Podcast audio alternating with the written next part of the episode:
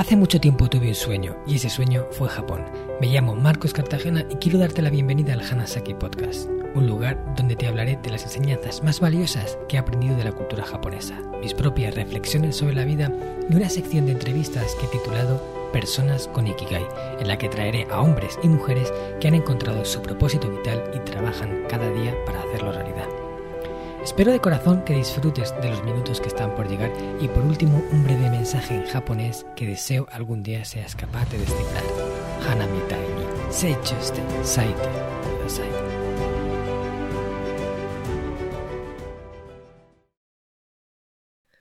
Hola a todos, mis apreciados oyentes del Hanasaki Podcast Creciendo con Japón. En este episodio toca hablar de salud y de tres hábitos que me gustaría animaros a que pusierais en práctica de aquí en adelante. Vamos a comentar la importancia de aprender a comer de todo, de lo bien que puede sentarnos acostumbrarnos a agradecer cada comida antes de ingerirla, y lo que he bautizado como las 5 S de las recetas japonesas que nos llevarán a darles un impulso saludable a nuestras comidas del día a día. ¿Estás listo para 25 minutos de sabiduría japonesa? Vamos allá, ikimashou ishoni. Empezamos con el punto 1, que es aprender a comer de todo. ¿Y qué significa esto? Bueno, yo durante mucho tiempo he sido una persona, cuando era más joven, que era muy mal comedor. Y había muchas cosas que no me gustaban. Era bastante quisquilloso con el tema de la comida. Y aunque mi madre y mi padre se afanaban mucho a intentarme dar de probar de todo, yo siempre tenía mis pegas. Además tenía algunas manías un poco ridículas a la hora de comer, que ahora no voy a meterme en ellas porque bueno, no quiero que se vaya el tiempo. Pero el caso es que era un poco un coñazo para darme de comer a mí. Y, esto me privaba de poder disfrutar de la comida realmente y de poder comer un montón de cosas que eran buenas para mí. Además, era habitual que no me gustaran el tema de las verduras, eh, los, las comidas de puchero, que son tan buenas, y muchos otros alimentos saludables a los que me negaba en banda simplemente ni siquiera a probar. Con el tiempo yo empecé a darme cuenta de que esto era un lastre para mí y veía a otras personas disfrutando de cosas que a mí no me gustaban, pero que los veía ahí comiéndoselas con unas, con unas ganas y un disfrute y a mí me daba envidia. Yo también quería poder disfrutar de la comida así. Y es que a veces asumimos que lo que no nos gusta no nos gusta y punto. Y a veces es así, hay ciertos alimentos, oye, que no nos entran de ninguna de las maneras, por mucho que lo intentemos. Sin embargo, yo sí que me atrevo a decir que el paladar se puede entrenar, y de hecho ese ha sido mi caso. Ya os digo que la base por la que yo partía era muy mala. Pero en un momento dado yo dije, quiero aprender a comer, quiero poder comer de todo. Quiero ser como esas personas que van a cualquier sitio, restaurante, casa de cualquier persona y se comen las cosas que les ofrecen con gusto, sin decir, no, es que a mí no me gusta esto, yo de esto no como. Es que y dejármelo en el plato. Además, creo que también es una herramienta útil para socializar con personas y para adaptarte al miedo al, perdón, al medio mejor, para ir a cualquier lugar y poder estar y no tener que pasarlo mal incluso a la hora de viajar. Las personas que son muy especiales para comer lo pasan mal en los viajes con la comida y se van a, restaurantes internacionales, que es lo mismo de siempre, para poder comer algo que les guste y se pierden toda la gastronomía del lugar. Yo eso lo he visto en los viajes que organizamos en Descubriendo Japón. Muchas veces como guía he tenido a gente que le ha encantado todo lo que le he dado de probar y otras personas que no había manera. Y aquellas personas que no eran buenos comedores lo pasaban peor, no podían disfrutar de eso y se sentían mal por ello. Entonces, ¿por qué asumir que no podemos cambiarlo? ¿Por qué asumir que a nosotros no nos gusta y ya está? Es que esa es la actitud de mucha gente. Esto a mí no me gusta. Y ya está, lo da por zanjado. O no lo he probado, pero estoy seguro que no me va a gustar. Bueno, pero a ver, si ni siquiera lo has probado, ¿cómo sabes que no te va a gustar? Es, ya, para empezar, un poco absurdo, pero así hay muchas personas. Seguro que algunos de los que, de los que nos están escuchando se sienten un poquito identificados, ¿vale? Y lo que quiero deciros aquí, a todos los que seáis malos comedores, como yo lo era, es que eso se puede cambiar. Porque yo cuando decidí que me iba a ir a Japón aquel primer año, y que y que, claro, ahí me iba a enfrentar a muchas situaciones, iba a comer cosas que, eran muy diferentes a lo que yo estaba acostumbrado. Y que si no me adaptaba bien lo podía pasar mal, eso me impulsó a tomar la decisión definitiva de querer empezar a comer de todo. Y me lo propuse como objetivo.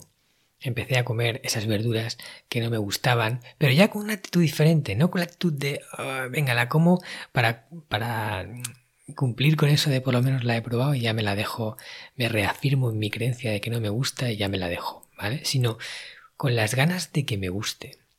Y os lo digo de verdad. Poco a poco iba comiendo una cosa, otra, otra, y, y no me gustaba, pero cada vez que la probaba una y otra vez era menos mala, menos mala, menos mala, hasta que en un punto no sabes cuándo ocurre la magia, de repente un día la pruebas y dices, oye, pues esto no está tan mal. Y ya la incluyes en tu repertorio. Así me pasó con una cosa, con la otra. Eh, bueno, yo os digo, yo no comía marisco porque me daba asco, porque pensaba que eran como bichos del mar. Eh, las verduras, las olletas, todas las cosas así que juntaban muchas cosas y no sabes qué es, me daba también un poco de cosa no sé, es que había un montón de limitaciones que tenía y ahora prácticamente no tengo ninguna, o sea, es que me he ido al otro extremo, me como casi cualquier cosa. Digo, bueno, casi, ¿eh? No me como todo. no os creáis que soy el súper todoterreno de la comida, pero, pero vamos, que ya os lo digo, en Japón he probado muchas cosas que jamás hubiera imaginado que probaría. Además, os voy a contar una anécdota que me ocurrió. Y bueno, en ese momento no supe apreciarla, ahora me siento orgulloso de haberlo hecho como lo hice, aunque quizás no volvería a comer lo que comí, pero bueno, por lo menos me aventuré a ello, ¿no? Y es que yo tengo un, amigo muy bueno, un amigo muy bueno japonés eh, que conocí aquí en España y entablamos una gran amistad, luego nos vimos en Japón y compartimos muchísimas experiencias juntos, muchas cosas y vivencias eh, al final eh, fui a pasar unos días con él y su familia allí a Tokio y me presentó a su padre. Él había hablado de mí a su padre en muchas ocasiones, pero hasta entonces nunca habíamos tenido la oportunidad de vernos en persona. En aquel momento el padre quería agasajarme y me llevó a comer a un restaurante de sushi, que era uno de mis puntos débiles, todo hay que decirlo, el pescado crudo, aunque ahora me encanta, pero en aquel momento era todavía algo que estaba ahí haciéndome, ¿no? todavía no había dominado el sushi como lo hago hoy en día. Y, bueno, aún así podía adaptarme, ¿no? Comiendo los nigiris, las cosas así, el salmón, el atún, cosas un poco más asequibles. Pero claro, el, padre de, de, Hiroki, él quería hacerme probar cosas auténticas, buenas, japonesas puras. Y eh, pidió un plato, que es un, plato, bueno, no, es nada barato, y, y se llama shirako. El shirako es algo que, bueno, mm, especialmente no incluiría en mi dieta habitual, a, pesar de haberlo comido, pero fue una prueba de fuego. Porque cuando lo trajeron es, como un cuenquito, te traen un cuenquito con un, como un caldito así, una salsa de soja diluida, ¿vale? Un, un caldito donde va algo que es el siraco, que es una especie de, es que no sé ni cómo describirlo. Es blanco, tiene una cápsula de algo, ¿vale? Con una forma que parece un cerebrito, ¿sabes? así como arrugado. Eh, y es blanco, ¿vale? Eh, viene de un pez. Y luego diré lo que es. Aunque, mira, os voy a confesar que esto no lo he contado nunca, ¿eh? O sea, estoy aquí abriéndome al 100% en el podcast para que luego no digáis que no lo doy todo. Pero es algo que, bueno, uno no, dice así abiertamente que ha comido, porque ese shirako en realidad es esperma de pez globo. Sí, así como lo oís, esperma de pez globo. Está encapsulado en, una, pues es una cápsula así con una forma muy, muy poco atractiva a la vista y lo ponen ahí. En el, el caso es que yo había leído sobre el shirako antes de ir a Japón, en, ligeramente en una en una entrada de blog y pensé, ¡buah! ¡Qué asco! ¡Qué horror! ¿Qué, ¿Cómo se pueden comer esto los japoneses? Y de repente lo tenía frente a mí y al padre de Hiroki mirándome con mucha ilusión, ¿no? Para que probara ese manjar de, de vamos, que, que, había pedido para mí. Pero claro, yo sabía, sabía lo que era, sabía que era Shirako y bueno, ahí esas creencias eh, limitantes que me impedían, bueno, pues comer esperma de, de cualquier animal que exista. Entonces yo le dije, pero a ver, esto, esto es lo que yo creo que es, Hiroki, esto no será... Y, y bueno, se, se empeñaron en engañarme, aunque yo lo sabía, pero me decía, no, no, esto es tamago, tamago, que es como huevos, como huevas de, como si fuera una hueva de, de pez globo. Y, yo, tamago, tamago, esto no es tamago, esto no es tamago, no me engañéis que no es tamago. Pero bueno, al final, entre el compromiso y que me acordé de esa voluntad mía de decir, voy a comer todo lo que se me presente por delante cuando esté en Japón, me aventuré y lo probé. Eh, bueno, no voy a describir exactamente las sensaciones que tuve cuando, cuando esa cápsula se abrió en el interior de mi boca y, bueno, eh, a ver, para los japoneses era un manjar y yo no lo dudo, ¿vale? Pero el hecho de enfrentarme a eso, decir, si he sido capaz de comer esto, ¿vale? Puedo comer cualquier otra cosa, porque todo lo demás comparado con esto es de risa. Entonces, eso me animó mucho a seguir prosperando con, con esa voluntad mía de, de comer de todo y de verdad, ahora puedo disfrutar de la comida muchísimo, muchísimo, infinitamente más que antes. Puedo ir a cualquier lado y, soy esa persona a la que da gusto darle de comer. Y eso ha sido gracias a que yo decidí que quería que así fuera. No a que por, arte de magia empezaban a gustarme las cosas. Si yo no hubiera tomado esa decisión aquel día, seguramente hoy seguiría con esas manías, seguiría con esas historias a la hora de comer que me perjudicaban tanto y que me impedían disfrutar de una dieta saludable. Así que ahí lo dejo. ¿Queréis ser los dueños de vuestro paladar? Pues podéis hacerlo. Este podcast está patrocinado por descubriendojapón.com, una agencia especialista en organizar viajes con alma a Japón de la que yo también soy uno de sus fundadores. Hemos nacido para dar servicio a todos aquellos que quieran descubrir el país de una forma diferente, con la que poder conectar con su esencia y volver de allí con la sensación de haberlo conocido de verdad viajes con grupos de tamaño reducido, visitas a lugares fuera de las clásicas rutas turísticas y acompañado por uno de los guías del equipo de Descubriendo Japón, un amante de la cultura japonesa que habla el idioma y que te lo mostrará más como un amigo que como un guía a la vieja usanza. Yo soy uno de ellos. ¿A qué esperas para hacer realidad tu sueño? Visítanos en descubriendojapón.com. El siguiente punto que quiero hablar es el de agradece cada comida antes de ingerirla. Esta es una costumbre mm, yo creo que muy buena que he cogido de los japoneses, porque los japoneses, y esto es a nivel nacional, está súper extendido, todos y cada uno de los japoneses antes de comer dice itadakimasu. Esta es una palabra que yo había escuchado montones de veces antes de ir a Japón, eh, en las series, eh, incluso en alguna comida con japoneses que conocí aquí en España, y no tenía ni idea de qué significaba. ¿no? Luego fui entendiéndolo, sobre todo cuando fui estudiando el idioma japonés, empecé a darme cuenta de, esos niveles de educación que tienen a la hora de hablar, porque tienen una estructura gramatical muy compleja para expresar respeto, para expresar humildad, nada comparado con ningún otro idioma. De hecho, lo que se conoce como el keigo, que es esa parte ¿no? de hablar formal en japonés, es tan complejo que para los extranjeros es prácticamente imposible. O sea, un, un extranjero que sepa hablar en Keigo es una cosa muy rara. De, hecho, ya es raro que un extranjero hable japonés, pero que hable en Keigo además, eso ya es fuera de lo común. Y esta palabra itadakimasu es parte de ese Keigo y es una vertiente del japonés en la que tratan de hablar con, con el máximo nivel de humildad posible. En realidad, esa palabra significa simplemente voy a recibir. Aunque si la tradujéramos más con la esencia que contiene, se diría que es tengo el honor, la fortuna de recibir esto. ¿Vale? Y, y, se refieren a la comida. Se refieren a la energía que contiene la comida. Se refieren a que gracias a que quizás una vida de un vegetal o un ser vivo se va a sacrificar para que yo pueda mantener la mía, yo puedo comer esto. O sea, los alimentos que comemos son un sacrificio. Y así es la vida. La vida sacrifica la vida de otros animales para que otros puedan continuar con la suya.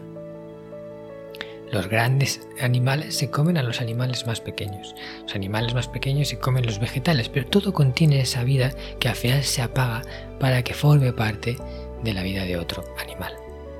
Y eso es lo que hacemos nosotros cuando comemos. Nos estamos consumiendo esa energía que contiene ese alimento que vamos a, introducir en nuestro cuerpo.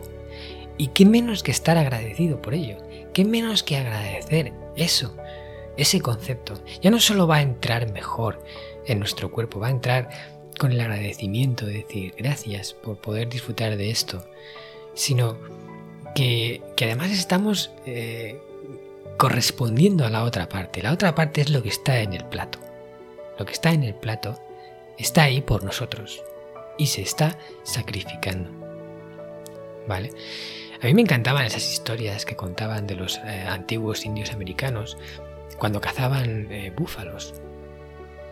Ellos eh, eran personas que mantenían el número de los búfalos en buen estado para que, que, las colonias no decrecieran por su culpa.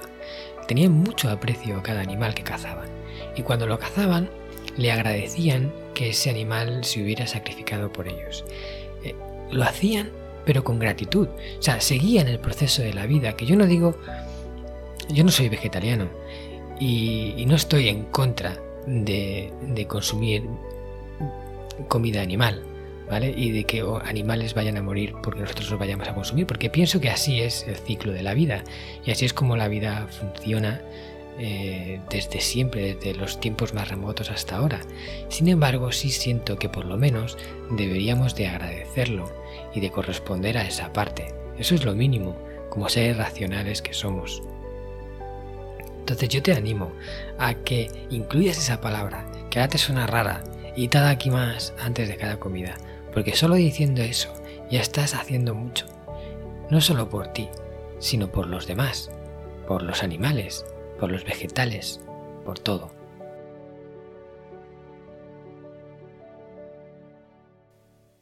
Y el último punto sobre el que vamos a hablar es el de las 5 S de los platos Hanasakis. ¿Y qué es esto? Lo que yo he bautizado como las 5 S. Bueno, pues para mí una receta o una comida Hanasaki al más puro estilo tiene que cumplir con cinco requisitos, que son las 5 S.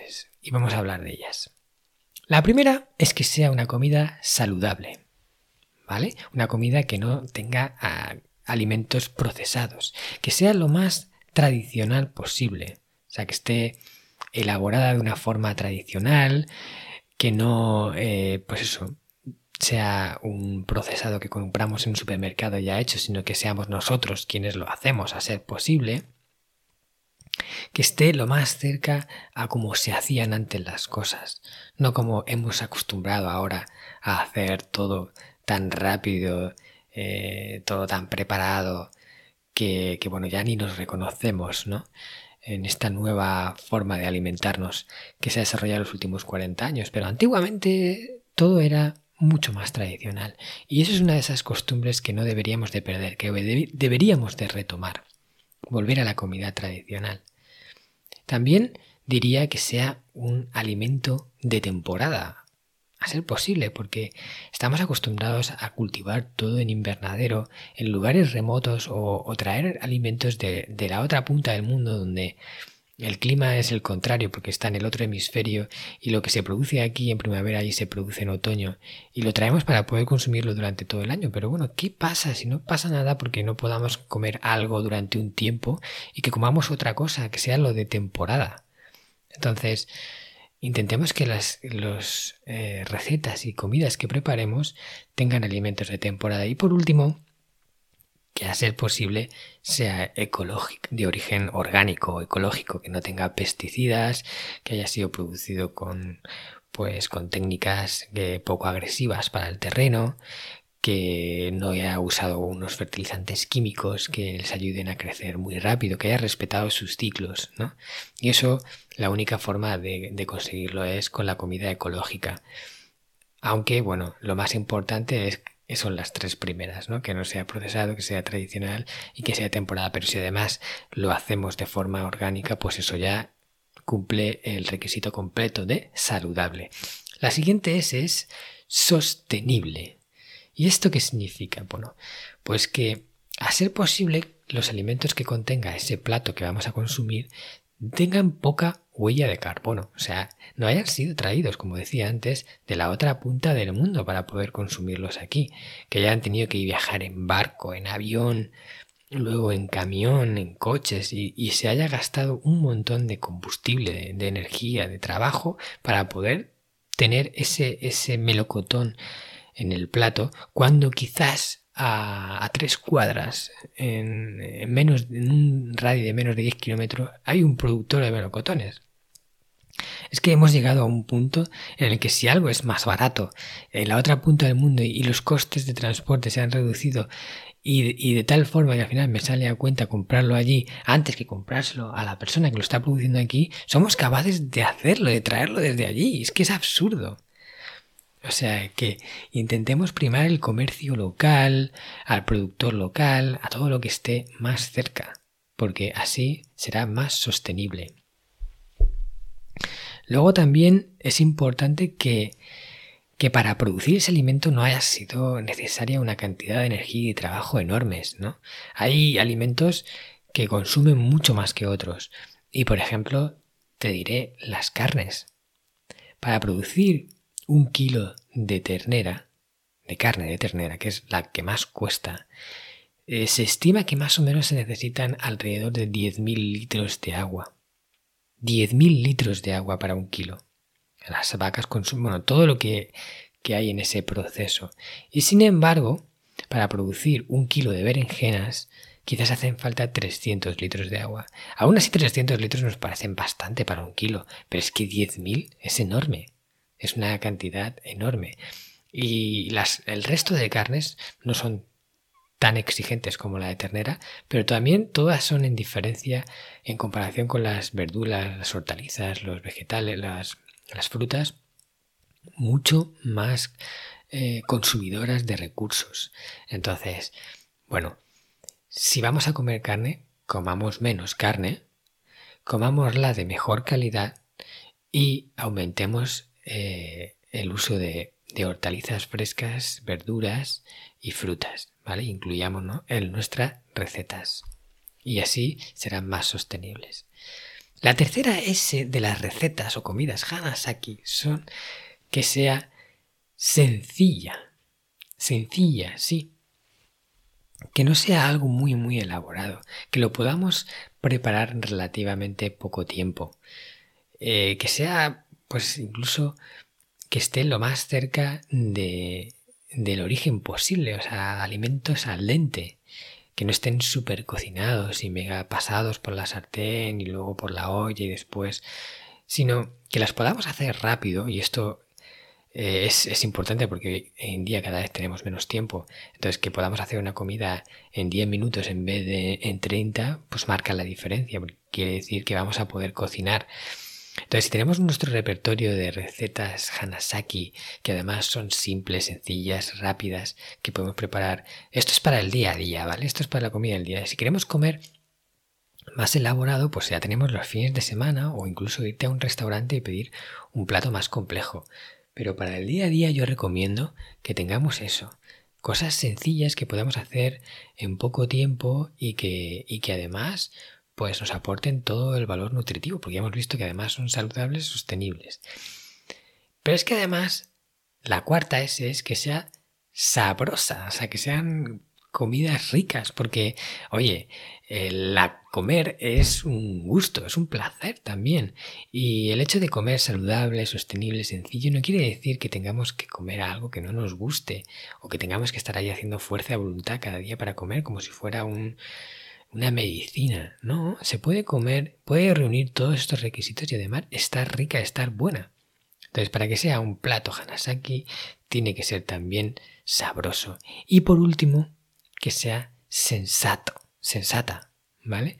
Que tenga la cantidad adecuada, las proporciones adecuadas, sin excesos, o sea, aplicando el sentido común, no guiándonos en, reglas eh, milimétricas, pues tantos gramos de, proteína por 15 eh, gramos de hidratos, etcétera, o sea, cosas que sean difíciles y, que sean cosas, pues eso, que no os digan el sentido común, que sean fácilmente deducibles. Entonces, que tenga las proporciones adecuadas y que tenga la cantidad adecuada. Que no comamos una barbaridad de cosas, que no comamos una barbaridad de comida. Que hagamos el proverbio Hara Hachibu, come al 80%. Y a mí una cosa que me encantaba de, Japón, ¿no? Es que ellos no, normalmente se ponen en el plato justo lo que se van a comer. Ellos eh, sirven lo que llaman el washoku. Son unas bandejitas y encima de esa bandejita ponen todos los platitos con las diferentes cosas que componen la comida que van a tomar. ¿no? Yo esto lo viví en casa de los señores Tokuda, que fue una familia que me acogió durante varios meses y cada día comía con ellos y cenaba con ellos. Y ahí descubrí la verdadera comida japonesa, de una mamá de Japón, ¿no? No la del restaurante. Y era así, eran esos platitos que tenían las proporciones justas.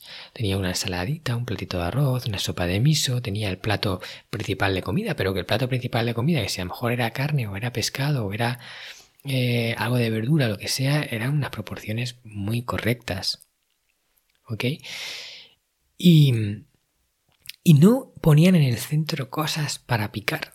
O sea, una de las, de las costumbres que yo creo que no es buena es, eh, aquí por ejemplo en España o en otros países, que las comidas se ponen al centro y, se pone mucha más cantidad de lo que realmente va a comer, al final acaba sobrando o la gente acaba comiendo de más. Entonces, que la receta sea sensata, o sea, que ya tenga directamente lo que vas a comer y lo que necesitas comer, no eh, más de la cuenta. ¿Vale? Si cumples estas cinco S, yo te aseguro que ese día a día, esa comida del día a día, que es la importante porque es la, la más presente, ¿no? La del el fin de semana que haces de forma excepcional, sino la de todos los días. Ahí es donde está la clave. Vas a comer mucho mejor si tienes en cuenta estos cinco puntos. Espero haberte ayudado con estos hábitos que te aporten valor, que te ayuden a tener una vida todavía mejor de la que seguro ya tienes y, que en definitiva te acerquen un poco más al sistema Hanasaki, que yo creo que es una guía para vivir una vida ejemplar que da gusto ser vivida y que además tiene propósito. Si quieres más contenido de este, pues puedes seguirme en el podcast. Yo te recomiendo que le des a seguir para que te avise de todos los episodios en la plataforma que escuches habitualmente. Y no te pierdas el de la próxima semana que te va a encantar. Nos vemos pronto. Sayonara. Hasta luego. ¿Qué tal? ¿Te ha gustado el contenido de hoy? Si es así, te estaría súper agradecido si pudieras ponerme una reseña positiva en Apple Podcasts, Evox o la plataforma que utilices de forma habitual. Esto me va a ayudar a hacer llegar a más personas un contenido que realmente creo que es valioso. También te recuerdo que todos los oyentes del podcast tenéis la posibilidad de descargar de forma gratuita el primer capítulo del libro, del cual soy autor, El Sistema Hanasaki, los nueve pilares de Japón para una vida centenaria con sentido, y además un pequeño ebook complementario que he escrito y titulado Los 27 superalimentos de la dieta japonesa, donde hablo de aquellos alimentos que según se cree ayuda a los japoneses más longevos a vivir hasta los 100 años. Puedes descargar estos dos obsequios en marcoscartagena.com barra regalo. Nos vemos en el próximo podcast y como dirían en japonés, mata kondo, soremade o genki dene.